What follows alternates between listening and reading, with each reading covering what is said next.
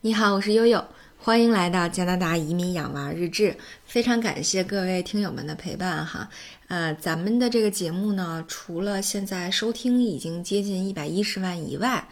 呃，前两天还有听友专门在节目底下提醒我说，哎，你的订阅量已经到六千了，我们又到了一个新的里程碑。哦，好吧。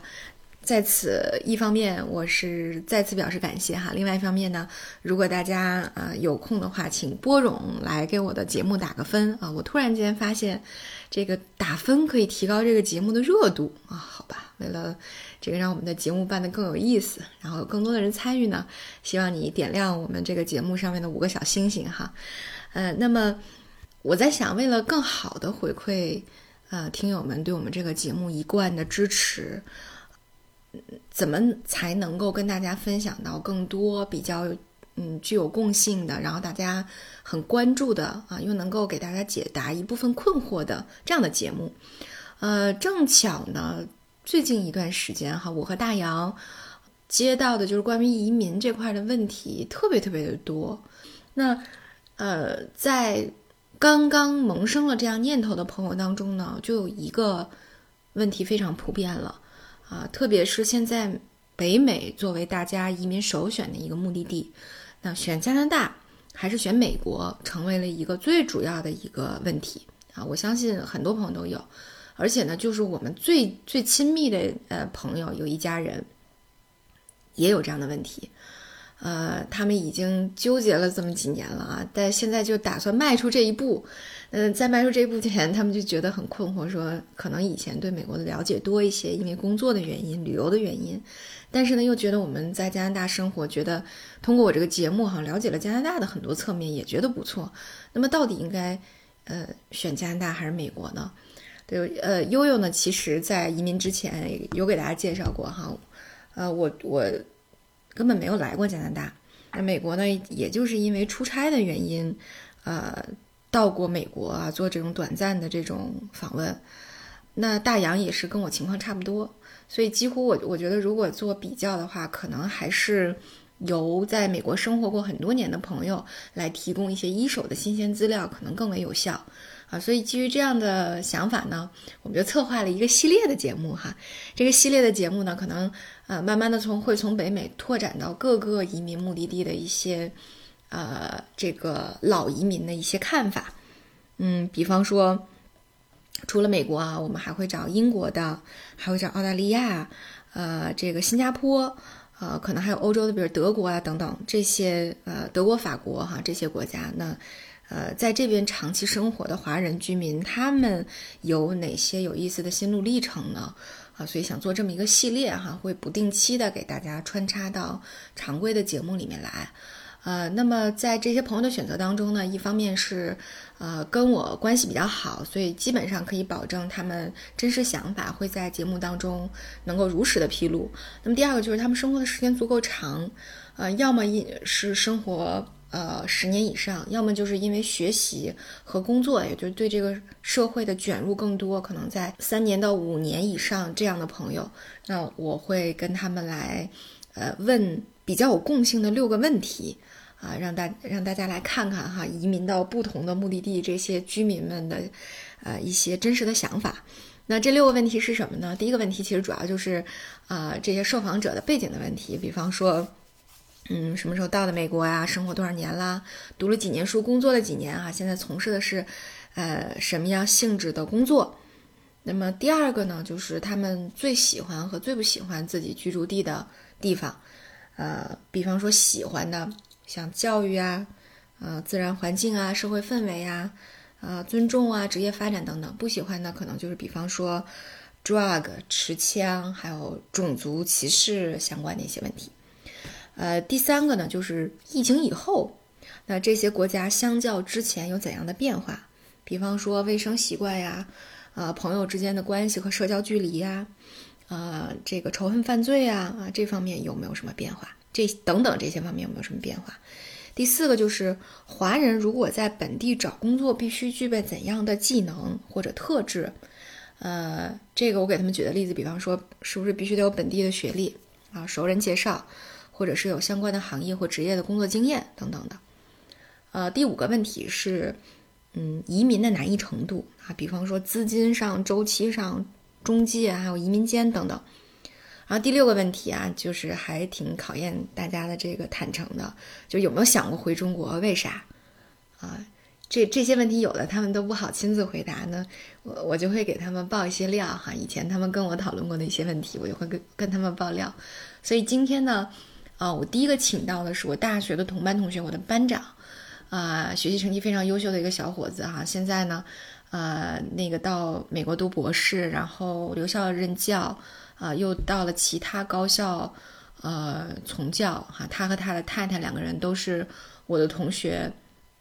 啊，也是呃，在美国非常知名的呃人力资源管理领域的呃年轻的华人教授哈。啊，所以今天呢，我就请到了我的好朋友啊江教授，啊，来给大家啊聊一聊他的这个相对我这六个问题的答案哈。那我们一个一个来说一下哈，先做一个引导，因为他是。在他的棚里录好的节目发给我，所以我我是用这个，呃，A U 软件把它编辑了一下，把我们的问题和答案穿插到了一起。这个江教授有个棚，他为啥有个棚呢？啊，因为疫情期间他要给学生们上课啊。但是我猜呢，他可能就是盘踞了他们家这个车库的一隅啊，一个角落啊，成为了他的这个工作区域。好，那我们现在就开始啊。第一个问题就是他的这个啊背景资料和背景情况。我是二零零八年来美国读书五年，博士毕业之后到现在已经工作八年，加在一起一共是满十三年。那么第二个问题呢，是你最喜欢和最不喜欢美国的地方？最喜欢的地方，呃，可能是跟从事同样工作的国内同行比起来，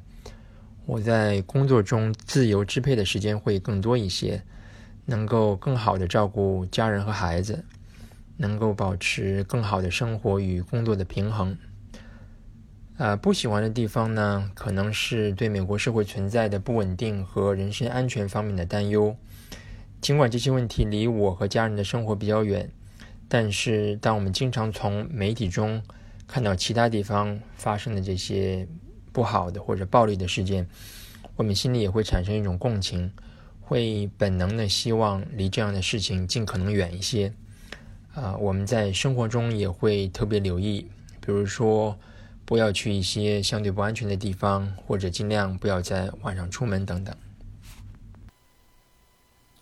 第三个呢，是你认为疫情之后的美国相较以前有什么样的变化？疫情对生活各方面的改变，啊，我认为是非常明显的，啊，并且我觉得。这种变化在世界各个地方带来的影响是差不多的，啊，针对我们个人的生活来说呢，我们都对勤洗手以及使用免手洗手液这件事情变得非常的苛刻。那当然，我们时至今日也是习惯出门佩戴口罩，啊，尽管我们都已经打了疫苗。啊，另外，疫情以前呢，我们是比较喜欢带孩子去各地旅游、看博物馆、去儿童乐园等等，但是现在会比较明显的有很多的顾虑，啊，会尽量的减少去人多的地方。嗯，我觉得我们可能代表的是一般的中国的家长和中国家庭的想法和做法，啊，但是我很多美国的朋友和同事。他们对疫情的理解更倾向于认为，呃，这就是一场大的流感啊。除了疫疫情刚开始的时候有过短暂的恐慌和混乱，啊，大部分的时时间他们的日常的生活和娱乐其实没有太大的影响。那么在工作方面呢，呃，我觉得一个比较主要的影响就是大家有更多的机会在家里办公。那么对于有孩子的人来说呢，可能会比较难以处理工作和家庭的平衡。啊，那么在工作当中，可能跟同事之间见面的机会，或者是直接交往的机会，也会变得比以前更少了。第四个呢，是华人找工作必须具备怎样的特质？我觉得这个问题首先要考虑是想找什么样的工作，以及求职者本身的一个个人情况和他的身份情况。那么，我个人相对了解的是来美国留学的学生的就业问题。啊，如果不考虑工作签证和其他一些外部因素的话，呃，我觉得留学生想要找到在美国的工作，可能会需要具备以下这些特质。呃，首先第一点，英语的沟通能力要比较好。那么这里的沟通呢，既包括口语的沟通，也包括书面方面的沟通，因为会涉及到你要写很多个人的呃 statement，还有求职信，还有你日常在学习生活当中，呃，会需要有很多写的地方。那么第二点呢，在呃个人性格方面呢，我会认为，呃，在求职的过程当中，如果你个人比较积极主动，愿意花时间去。主动的寻求工作的机会的话，实际上是能够帮助他更好的找到在美国工作的机会的。那么第三点可能就是工作经验，因为我本人是在大学里工作，啊，我见到很多的本科生和硕士学生，他们基本上都会通过暑假的时间来积累实习的经历，啊，有的人甚至在上学期间也都一直有兼职甚至全职的工作经历。呃，这一点对于美国的的的工作单位来说是比较看重的，他们希望你会有一定的工作的经历。那么第四点呢，是有比较熟悉的呃领导或者是老师的推荐信。这里的推荐不是熟人推荐的意思啊，更多的是来自第三方对于求职者本人个人资质的一种认可和评判。那么这些呢，都是基于。啊，美国政府愿意给留学生提供足够多的工作签证的情况下，啊，求职者可能需要具备的一些特质。但是从二零一六年以后呢，呃，我个人明显的感觉到留学生在美国找工作变得更加的艰难啊，因为很难获得工作签证，更不用说通过工作的方式来获得美国绿卡了。所以留学生他们自己其实想留在美国的意愿也在的下降。那么，如果是针对于非留学生而言呢？啊，能在美国找工作的人，我觉得可能基本上都有了以永久居住权。啊，如果不是在公司、政府部门或者高校工作的话，其实有很多人是愿意自己做一些投资的。比方说，我我们有一个朋友是专门投资房地产的，啊，他们会买来一些法拍房，然后简单的装修之后再卖出去。啊，也有的人是开旅游公司的，也有的人是投资开餐馆的，等等。第五个就是你认为，在你看来，移民的难易程度如何？那么，我个人持有的是美国绿卡，啊，已经差不多有八年的时间了。我申请绿卡是通过 EB One 的形式，也就是所谓的杰出杰出人才的方式。呃，如果通过这种方式申请绿卡呢，实际上是不需要太多资金方面的要求。啊，或者说没有资金方面的要求，它主要就是想办法证明，呃，你可以被认定为是一种杰出的人才，啊，比方说你的学历的水平、的研究的成果，或者来自于同行业知名的专家学者的推荐信等等。如果条件满足的话呢，实际实际上申请的周期会很短。我记得我们当时准备材料花了几个月的时间，但是提交材料之后。好像第二天就审批通过了。第六个呢，就是想没想过回中国？为啥？我们当然有想过回国啊，主要的考虑呢，可能是希望能离父母更近一些啊，或者有更多的跟国内的朋友在一起欢聚的机会。另外呢，能让孩子们在小的时候啊，有机会去学习和体会咱们中国自己的文化。帮助他们去增强自己作为一个中国孩子的这样一种文化方面的认同。那么从工作本身来说呢，也希望能够通过自己在国外的积累，呃和经验来帮助国内的相关领域有更快的发展。呃，但是回国本身是要考虑很多实际的问题的，比方说住房的问题、孩子教育的问题等等，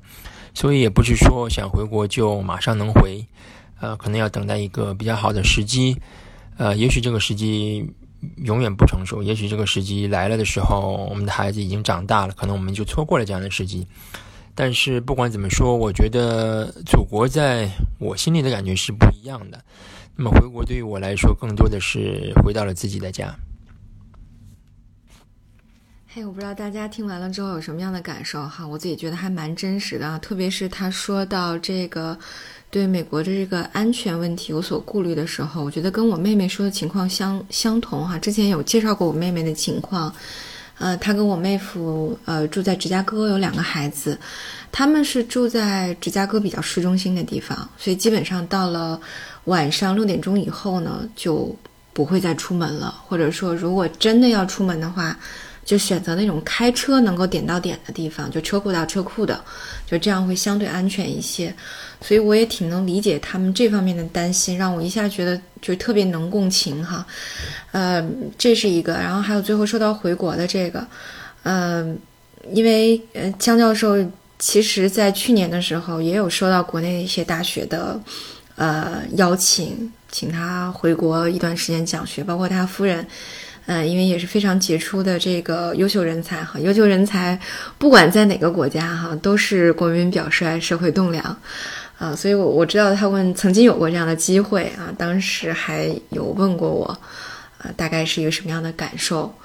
对，所以，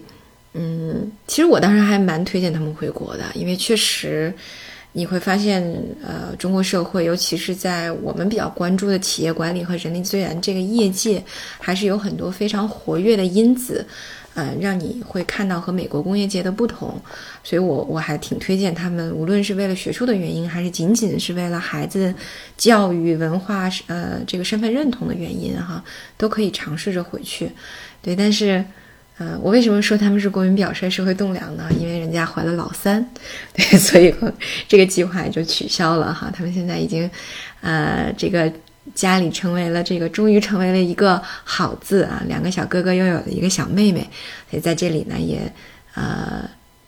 这个向他们的家庭哈致以美好的祝福。因为这个江教授在给我录这个录音呢，正好是他的小女儿百天。之后的第二天，哈，百天庆典的第二天，啊，呃，非常感谢他能播种，能给我们分享一下他自己的观点，哈，特别是我觉得对于留学生找工作呀，还有包括在美国这个移民就业的一些形式，哈，大家也可以看看，嗯，他周围的一些朋友的一些亲身的经历，也是非常不错的一些建议，呃，所以今天呢，我们就跟大家在这里面分享啊，江教授他在美国生活的一些体验，哈。呃，下一次呢，我是邀请了我的高中同学啊，因为悠悠班是以前是理科班哈，大家都知道，就专门做奥赛的啊。然后我们班的这个男生女生出国的真的是挺多，因为都是学这个自然科学的基础学科的，所以其实就业并不容易啊。所以很多同学都留学，然后呃生活在其他国家了。那呃。下一次的这个节目的这位同学就是我在高中的时候最铁的闺蜜，啊，当时呢我的绰号叫小红，那我的闺蜜就是小翠，呃，下一期呢就大家可以听听作为一个研究人员的啊小翠是怎么来跟大家分享的她的这个呃移民生活的哈。好，那今天我们的节目就到这里了，感谢大家的关注。